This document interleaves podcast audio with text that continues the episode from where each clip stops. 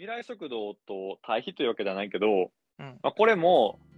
東博樹のしらすから引っ張ってくんねんけど、いや、ちょっと言論チャンネルやな。ちょっとでもこれは、しらすの中にある言論ではない、まあ、チャンネルの、まあ、結構ビジネス系の人がやってるやつの中で、闘争としてのサービスっていう書籍を扱った話があって、まあ、京都大学の、まあ、先生が書いた本やねんけど、うん。闘争者のサービスは、サービスっていうのは、まあ、何かっていうのをまあ捉え直すって話で、サービスって来たお客さんとか、まあ、ユーザーとかっていうのを快適にするもんなのかっていうのに対して、それに対する、まあ、判例としては、うん。いや、超高級寿司店、うん。あの、すき家橋二郎とかにしても、まあ、高級寿司店って、すごい居心地が悪いよねって。あれって、高級で、あれをサービスと言っていいのというか、あれもサービスに含まれるとしたら、サービスはそもそも定義として、来た人を気持ちよくさせるっていうものっていうのが間違ってるんじゃない？っていうのが、まあ、結構立脚点にあって、で、まあ、そこでやられてるのは、まあ、人、ここでまあ、人類学にもつながっ伝わってんねんけど、はいそこでやられた研究手法としては、寿司屋に、まあ、録音とカメラを置いて、それをまあすごい記録していく。どんな会話がなされたのかとかっていうので、うん、で、まあ、高級寿司店を何店かやっていって、はじめ、まあ、パッとお客さん入ってきて、座ったら大将が、お飲み物どうしますか？っていう風に、まあ、パッといきなり言われるみたいな。でも、お客さんはメニューも何もなくて、急になんか聞かれて、え、あ、えー、で、まあ一例であげあげられてるのは、え、じゃあ、蒸し暑いからビールで、みたいな。で、大将が、じゃあビール行きましょうみたいなことを言うっていうのがあって、これとてもおかしいですよね、みたいな。ここで、なんでわざわざ普通、例えばレストランとかやったら、普通に生ビール一つとかっていうのに、なんで言い訳のように、蒸し暑いからビールでっていう、この蒸し暑いからっていう選んだ理由をなんでわざわざつけるのか。はいっていうのと、その次のステップとして、大将は、じゃあビール行きましょうって、いや、行きましょうってなんやねんみたいな。なんで、レッツゴーとみたいな、ビール行きましょうって、はい。あ、ビールですねじゃなくて、行きましょうっていう風な、そういう一緒にやるっていう風な、まあ言い方をしてるっていうの。で、まあここでまあサービスとは何かっていうところにになんねんけど、うん。ここでは、大将が来た客を品定めして、それを受容しているっていう形があって、お飲み物何にしますかっていうので、ベテランのお客さんとかやったら、日本酒冷やで、みたいなことを まあ言うとかっていうのがあって、で、ベベテランの常連さん以外は、全員ビールやったみたいな、その研究で見られたとかっていうのもあって、まあビールやったらみんな硬いからっていうのがあんねんけど、この蒸し暑いからとかっていう、そのお客さんが品定めされてて、ビールって言っていいかどうかが分からへんから、ついつい言い訳として蒸し暑いからっていう理由をつけてしまう。そして、そのお客さんの行動に対して大将は承認する側やから、ビールを受け止めるじゃなくて、ビールで行きましょうっていうふうに、まあ自分もそれを承認してるっていうふうなことをより表明するっていうふうなことを言われていて、なんで、高級店っていうのは、まあ、ここでちょっと、まあ、事例を一個だけ言って、一気に結論に飛ぶんやけど、高級店とかのサービスっていうのは、ユーザーが何かを受け止めるものじゃないと。ユーザーがそのサービスを、まあ、減ることによって別の主体に変わるっていう。もうちょっと具体的に言うと、これは高級サービス、まあ、高級寿司店に行くことによって、高級寿司店に行く前やった自分が、高級寿司店にふさわしい自分になれるかっていう、ここで自分の主体っていうのが変わっていくっていうのが、このサービスを減ることで、まあ、行われているんじゃないかっていうことがあって、まあ、これはまあ高級寿司店の例で、まあ、これはまあ、でもそれは高級寿司店だけじゃなくて、まあ、いろんなところで、まあ、サービスっていうのは、ただただユーザーが受け取るものではなくて、ユーザーがまあ主体的に行動して変わっていくっていうのが、まあ、サービスの一つとしてありますよっていうので、まあ、それでサービスをもう一回定義づけましょうという話があるんですね。うんで、これは、まあ、高級寿司店以外でも、まあ、僕もこの前イタリアン行っても、これは闘争やなと思ってんけど、うんなんか、高い店ほど説明がなくて、えーっと、僕も覚えてへんねんけど、まあ、トマトソース、いや、だからその、イタリアンってわけわからへん名称がいっぱいありますよ、みたいな。このメニューの中に、なんか、例えば、まあ、明石産タコと濃厚トマトのリングイネみたいな。まあ、リングイネったらわかんねんけど、で、そこでも、その、例えば、そこでの接客では、えー、このタコとトマトのお客さんが言うと、店員がリングイネですね、みたいなんで、こうやって、この店員の方が答えをサポートすることによって、まあ、このオーダーっていうのを、まあ、成し遂げられるとかっていうので、この、なんで店員がサポートするのかっていうと、ユーザーは答えられへんっていう状況が、もう店員の中にもすでに前提としてあって、それを、まあ、サポートしてるっていう形になって、それってでもサービスとしては、なんか、今の既存のユーザーがいかに、まあ、ユーザー体験、UX とか、居心地よくとかっていう意味やったら、あえてユーザー居心地悪いところに置いてますよねっていうので、これはやっぱり、まあ話を戻ると、サービスのこれまでの考え方は違うんじゃないとかっていうふうなことが、まあ、書かれていますと。いうところで、まあ、その辺が、まあ、ユーザーが主体的に受け取るのではなく、ユーザーが、まあ、あの、自動的に受け取らなくて、主体的に変わっていくっていうのが、まあ、これからのサービスとして結構考えるべきところじゃないんかっていうのが、闘争としてのサービスで描かれていることで、えっ、ー、と、もう一個、とても面白い論点があったんやけど、うん、まあ、やっぱ1ヶ月前のアジェンダやから、えー、忘れてますね。え？え もう一個あったことは覚えてる。そう、もう一個、え、これともう一個、これはとても面白いなと思って、うん、で、これは、たけしに刺さるやろなと思ってんけど、刺さるやろなっていうポイントを忘れました。なるほど。えー、なんやろ。そう言われるととてもそれだけは気になって、話を進められへんけど。読むしかない。とても、だからその辺で、やっぱ、未来食堂の考えっていうのは、来た人に居心地よくとかっていうので、そうじゃなくて、来た人に居心地悪くするっていうので、でも、なんかさ、認められたいとかって欲求とかって、これで僕、とても気に入らんねんけど、なんか、いつも全然評価してくれへん、ブスッとした上司の方が、なんか、部下が頑張って認められたくって、頑張って、で、ようやったな、みたいなんで、あー、みたいな。認められたみたいな。なんかそれって、でもなんかそういう心理ってあるやん。なんか認められにくいものにこそ認められたいみたいな。なんかこれがきっと、まあホストとかキャバクラとかにつながるんかなとかちらっとも思うねんけど、だからそこでなんかその高級寿司店の大将がすっごいにこやかで、いや今日は何いたしましょうかって言ってると、そんなお店行きたくないですよねみたいな論調で。ああ。うん。え、逆にさ、で、で、うん。あいやそ、そういう、その、そういう、裏側じゃないけど、そういう心理的なものを、こう、ユータが学んだ上で、やっぱり行くことに対して自分は何を得たくて行くの？やっぱり行くことに対してっていうのは、えっと、えっと、普通に僕はただいい体験をしたくて、僕は主体的に変わろうっていうのは、うん、そこまで思ってなかったんやけど、うん、そういう話もえ、じゃあその、明石家このみたいな、これ何すか？って聞いちゃうってこと？えっと、よくわからん言葉が並べられてたら。だからその、聞かないですね。やってる。聞かないけど、えっと、今後、これに対するアンチテーズの大きな点は、ホリエモンとかです。ああいう、ホリエモン、寿司斎藤が、寿司斎藤って今は三つ星で、うんうん、まあ、今で言うと、まあ、まあ言ったらあれかもしれんけど、まあ、児童よりもある種勢いがあると言われす、まあ、寿司斎藤っていうところは、あれはなんで寿司斎藤がまあ、どんどん伸びていったかっていうのを、寿司サイトの店主が語ってるのがあって、まあ、それは、ホリエモンとか、ああいう IT の、まあ、社長の、まあ、あの辺のまあ若手の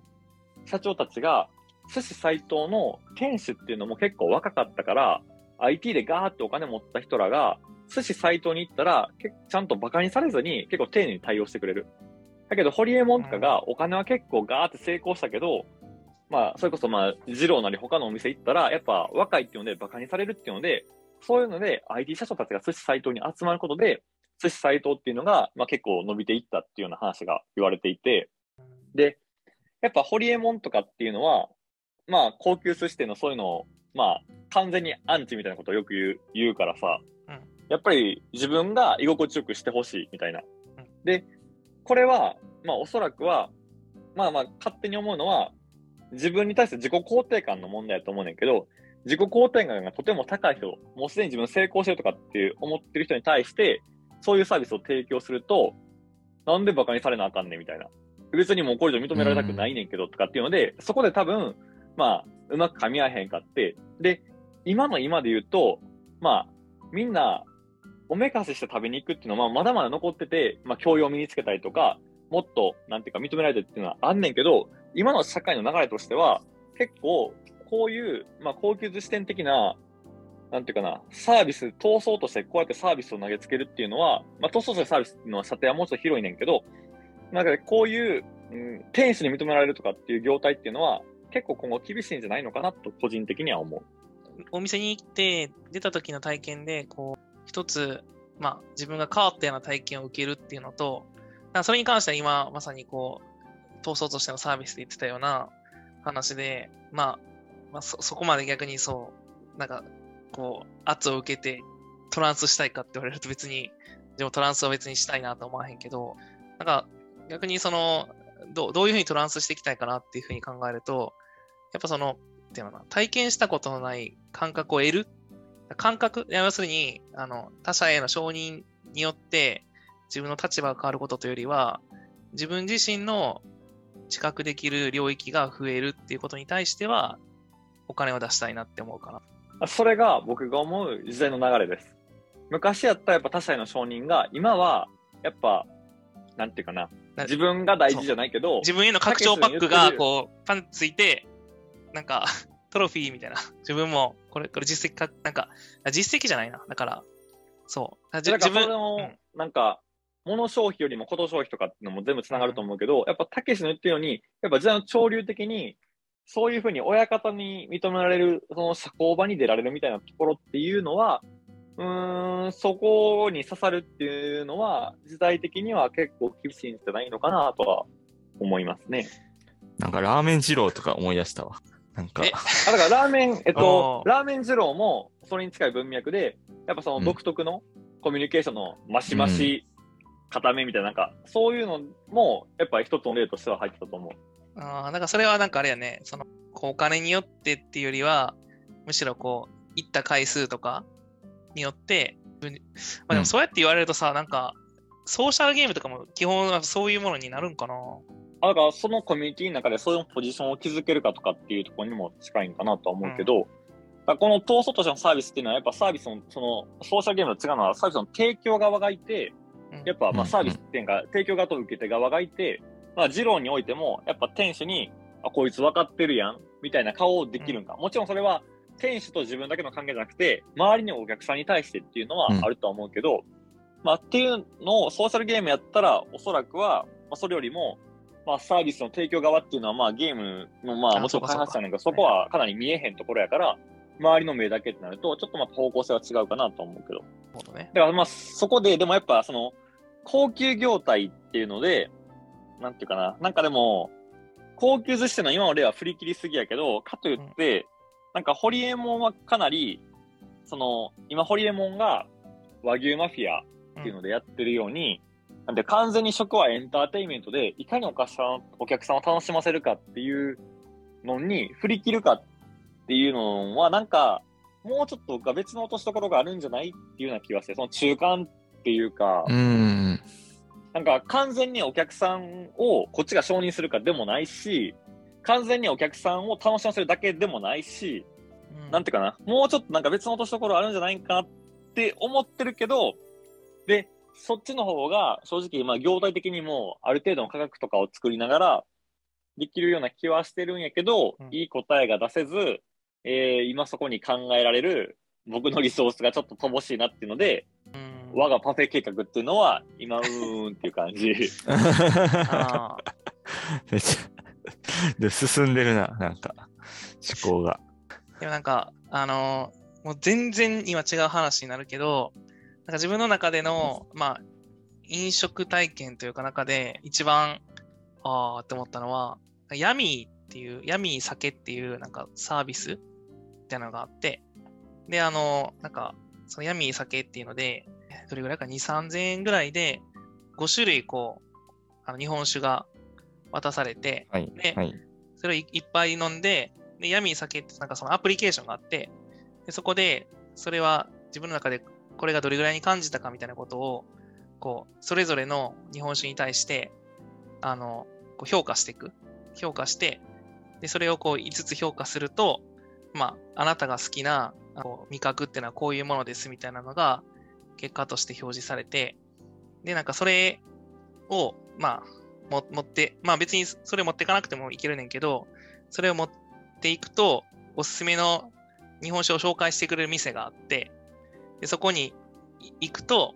まあその、なんか、あなたはこう、まあ、すごい10種類ぐらいのこう、あの、オノマトペでこう、なんか選ばれて、あなたはパチパチタイプですみたいなことを言われて、こういうものが好きなタイプですって言って、そこの店行くと、なんか、まあまさに、その、今まで何も、こう、視点を持ってなかったから、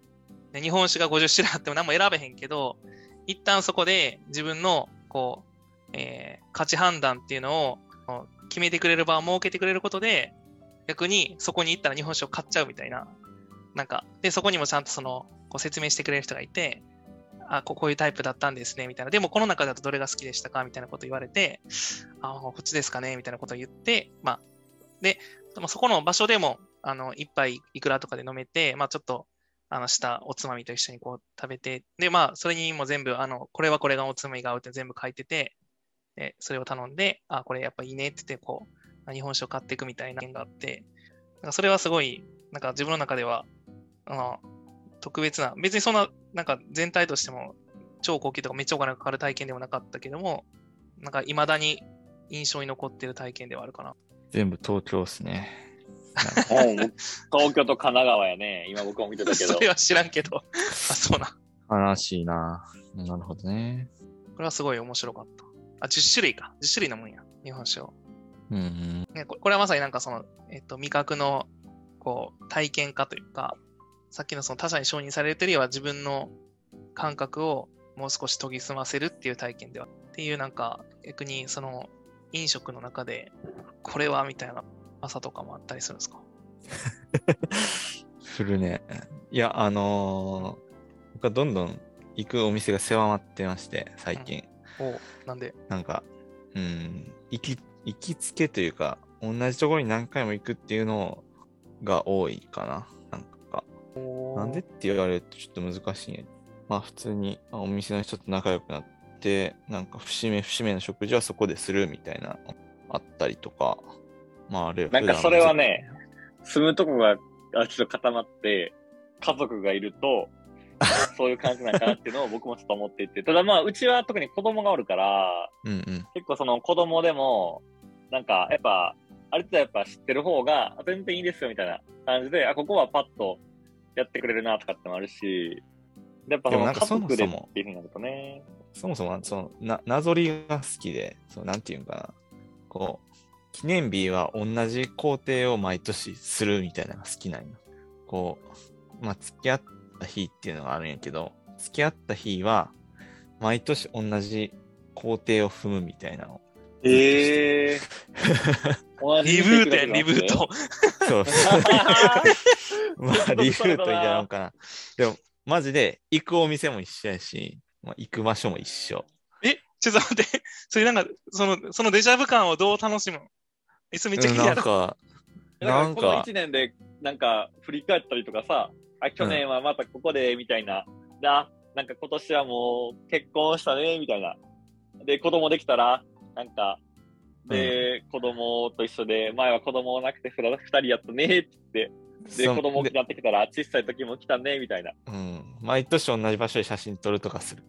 ああ、あるよね、そういう。なぞりが好き。なぞっていくのが好き。やし、まあ同じ店にも何回も行ってしまう。まあある。まあ、あの、ゆうとが言った理由もあるけどね。そのなんか、やっぱり、うん、固定してされていくっていうのもある。あの、行ったら、まあまた、いろんな関係性の中で、心地よく過ごせるっていうのはあるね。知り合いになって。知り合いになって、なんか、お客さん同士の知り合いにとかにもなったりする。それはない。店員さんとの知り合い。さんはあんまりしない。っていうか、その、俺話しかけられる人種じゃない。そう、なんか、なんかさ、いや、それはなんか、たけしがさ、なんか、そういうエピソードがなんか強いやんなんか、よそ行ってそこで会った人とみたいな。そんああ、知らん人とね。そう生じたことがないからさ、なんでそんなんが生じるんかが分からへん。いや、いやでもさっき、これちょっと誤配を意訳しすぎしまくってんねんけど、あの、いやいや、さっきの居酒屋での話っていうと、逆にもう、それは自分は、まあコロナ禍において逆になくなったなってすごい思うことではあるけどね。なんかい、やいや、そこじゃなくて、そもそもだから、コロナの前から出会いはなかったんですけど、居酒屋に行ってもね。なんで出会うんですかっていうことを。あ、でもなんか、それはなんかそういう、すごい日本酒とかが好きな人が集まる店に行くとか、え、だから、え、話しかけるんこれ、うまいっすよねみたいな。いや、まあ普通に、だから、そうカウンターにいて、日本酒をずっと3、3杯も4杯も頼んでると、常連の人がいて、ここいつめっちゃ飲んでんな、みたいな。で、で、その人がずっとその、なんか、あの、あ、でも話しかけたわ。その時に、あの、なんか、ここのお酒はこう、こうで、みたいなことを言ってたから、あ、それ違いますよ、みたいな。こここちょっとその語源違いますよ、みたいな。うざ。うざいや。すごい絡みするな。え、それ、それ、それ宮城のお酒ですよ、みたいな。違うなと思って、あの、違う、違いますねってあ言ったら、え、そんななんか詳しいの？みたいなこと言われて、えたまたまそのお酒だけ知ってました、みたいなか、そういうの感じ。で、じゃあなんか、お酒いっぱいもらえるみたいな。全然伝わらんえ、わ。そんな、そんな和気あいあいと行くんや、そこも。え、でも9時ぐらいか飲みは、よ3時か4時ぐらい飲んだ。やば。一人で。やばいな。あ、でもなんそのか、人だろ？その人はでもそこの近くの方で、あとまあもうもう一人入ってきた方もいて、もうなんかそういうその、こう、仲間を増やしていこう的な空気になったから、カウンターに入った瞬間にその人もこう、あなたはどこからみたいな。で、何人かで次の店行ってみたいな感じ。次の店も行くの？次の店すごいな。あ、だから行きますか？結局だって、2、3軒が行くみたいな。へえ。あ、でも、それ割り勘すんの？その場で。あーまあまあ割り勘やったかな。まあ普通に割り勘かな。なんかもうきお金のなんかこう、なんか足しよくわからんから、そこら辺はざっくりやったけど。なんかその、それっていい体験なわけ？俺そもそも知らん人と喋るのそんなに好きじゃないけど。うん、これもなんか全部、すべては今、誤配をするねんけど、誤訳をするねんけど、いや自分はなんかその、観光客であることが好きではあるというか、要するにそこの地元の人と飲みたいなって思ったりするかな。だって全然バックグラウンドも違うし、うん。なんか、やっぱり、うん、自分の今のこうここで話してるような感覚で話しても、いやいやいやってなることもあるやろし、なんか、そそこのこう、なんか、あこの人たちど,、うどういう風にやってるんやろとかっていうのを、そういうみんなが何を今思ってるのかとか、特にその自分がそこの近くで建物建てるんやったら、あそこら辺ってどう思ってますかとか、えってー、聞くんや。すごい。聞いたりすると、すごい、え、そ、え、そこでさ、いや、めっちゃ迷惑やね、みたいな。ああ、でもなんかそのあのとこに立て上がって、とかって。いや、でもまあ、別にまあ、そ、そうですね、みたいな。え、その時は、その時は自分の立場を明かすんいやいやいや、そんな1回ぐらいだと別に明かさへんけど、まえだって、10回もえ20回見て兄ちゃん何やってんの？って言われるろ。あ、あまあまあまあそう、そういうの言われるけど、そしたら？いや、まあ建築系の仕事してます、みたいな感じぐらいじゃん。ここら辺で今やってて、みたいな。とか。まさかあれやってんちゃうやろな、みたいな。いやいや、うん、まあまあ、そんな、そこまでこれ深掘りする話はないねんけど。え、でも、いや、あ、でもこれは逆に言うと、自分はみんなそれを求めてるんじゃないかな。みんなじゃないけど、かなりの人はそれを求めてるんじゃないかなと思ってて、それはあの深夜食堂のドラマを見てるときも、深夜食堂っていうのは深夜に、そのフラッと入ったら、その違う人が、なんか店主と話してて、なんか、あ、でもこの人もそうなんですよ、みたいな話言われて、こういきなりこう会話に巻き込まれて、なんかいろんなこう思い出話をするみたいな、なんか自分はその誤配の話を見てて思ったのは、なんか結局、なんかその誤配っていうのは、結局この 誤配の話戻っちゃうけど、なんかその、今のなんかこの世界が、まあ、これマトリックスにつながるけど、やっぱシミュレーションっていうか、こう繰り返しの世界じゃないってことを、あの人は信じ続けないと、あの、今日も明日も同じパターンが繰り返されるって思った瞬間に、こう、そこをこう過ごしていく価値がなくなるから、常にその何か違う日常に接続する何かを求めてるんじゃないかなって自分は思うねんけどね。急に哲学的になった。いやいやいや、え、それは、なんかベクトルが自分に向きするじゃない？え深夜食堂とかっていうのはやっぱり、なんかもっと普通に自分がっていうよりも、普通に寂しいじゃない、まあ寂しいもあるか、とか、やっぱ他の人と繋がりたい的なのがあるんでは、まあ、支援者けどはそこまでそういう話はなかったけど、うん、うん、なんかいや、まあでも、いろんな知らない人の話聞きたいみたいなおっさんはおるよね。なんか。いやね、あの、まあそういう吉田類のね、あの、酒場放浪記じゃないけど、いや、だから、でも、匿名の人として話したいっていうのはあったりするかも。その役職も何もない状態で話したい。え、でもなんか、え言ったらでも、たけしもやっぱ特徴的な仕事やん。ああ、なんかまあ、それは明かすときも明かさないときもあるけど、え、だから僕も、なんかやっぱ、医者って明かすのは結構めんどくさくてさ、まあもうその話で終始して終わるもんね。もう、なんか、でもかといってなんかさ、嘘つくのもだるいやん。で、医療系って言ったらさ、え、医者ってなるやん。なんか、それはなんかもう逃げ道がないような気がしててさ。いや、でもまあ今やとね、自実業家ですとか。そうそうそうそう、自営業ですとかってさ、結構、だから、その、なんか、髪切ってもらうときとかもこの問題はあって、美容師さんとかに、か結構言われんね。なんか、その、コロナとかでお仕事とかって、どうだったんですか？いや、コロナでもずっと仕事あったんですよ。あ、関係ないお仕事なんですね、みたいな言われて、向こうも多分、その、まあ、マナーというか、仕事の流れ流れ的に、直接的には聞いてこえへんけど、こっちが話すような誘導みたいなのがあるわけよ。だからその誘導すべ、すべて無視していくねん。いやー、全然減らないんですよ。以上、みたいな。なんか、なんかまたそういう感じで仕事に関して振られても、質問にだけ答えて、決して医療系とか医者っていうのは全く出さないっていうような流れをしてんねんけど、あ逆に美容院一切話さない。え、それ普通の会話がないってこと？無言。もう、チャキチャキチャキチャキチャキチャキチャキえ、てかずっと同じとこ行くやろ、でも。だから無言。もう、合意形成が取られてるから。無言なんや。いや、なんか、そそうそういや、そここそ空転するやん、話が。えだからそれやっぱ1対1で人間と人間がおるんで、何らかの会話をするみたいな。いや、僕を休憩時間にしてください。こう美容師さんか。なんか結婚祝いとかもらったけどな、美容師さんに。ええすご。なんかくれた。え、どんだけ通ってんの同じとこに？いや、でも、3年ぐらいかな。いや、でもってか長いやろ。長いか。う。うん、月1回ぐらい行ってるから、30回ぐらい行ってるか。行ってんな、結構。あもらったな。まあ、で別に飲みに行ったりとかないな。なんか飲みに行く人とかいるらしいけどな。美容師と。なんか、いやー、飲みに誘うとかって難しいよね。普通に考えたらありえへんと思う。うん。ごめん、全然、どうでもいい話い。や、でもなんか、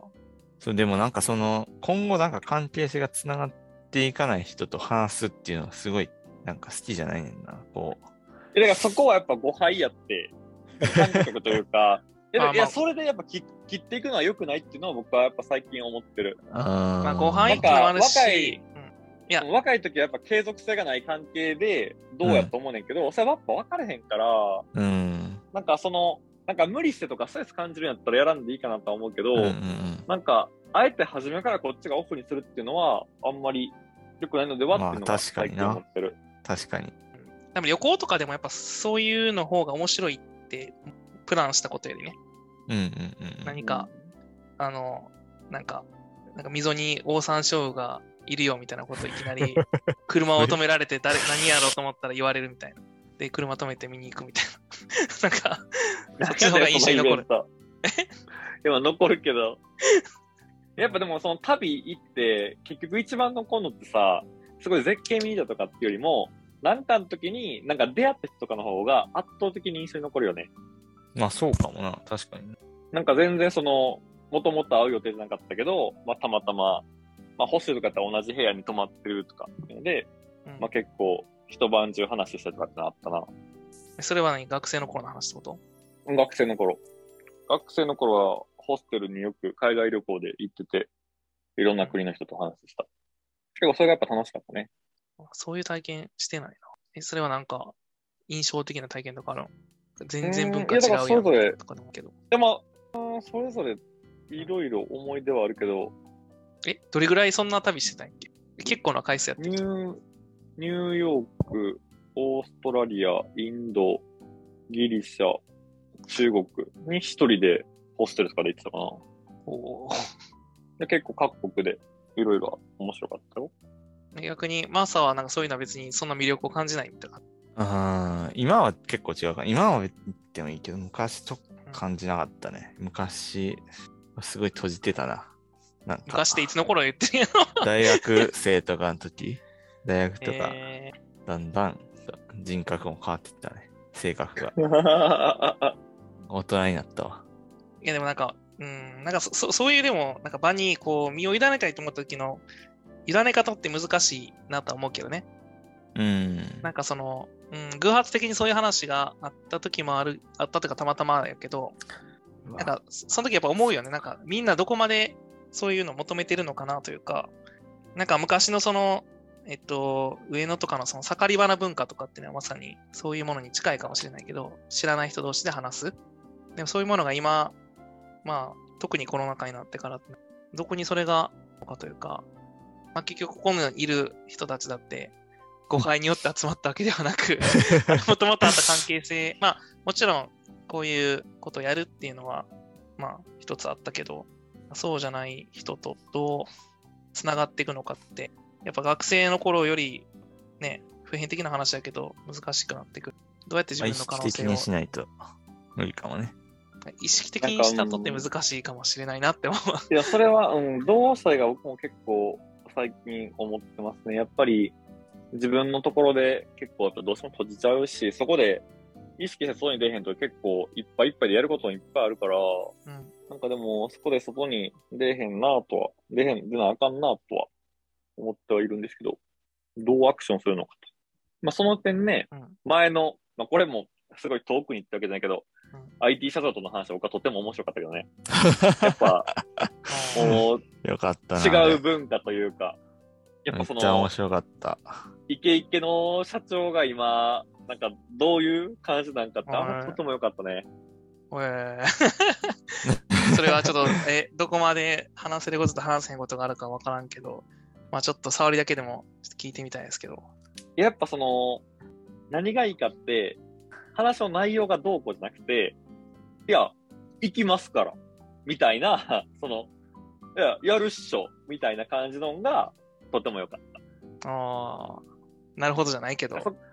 だから、いや、そこは、だから、いや、マサと僕と、うん。その IT 社長とか、え、社長で。マサ的にはどこが良かった？あの、どこが良かったかな？いや、もう一個付け足すと、良かったパンチラインは、いや、ここでマサは、俺のところで働きたいって言わなあかんやろっていうのが。え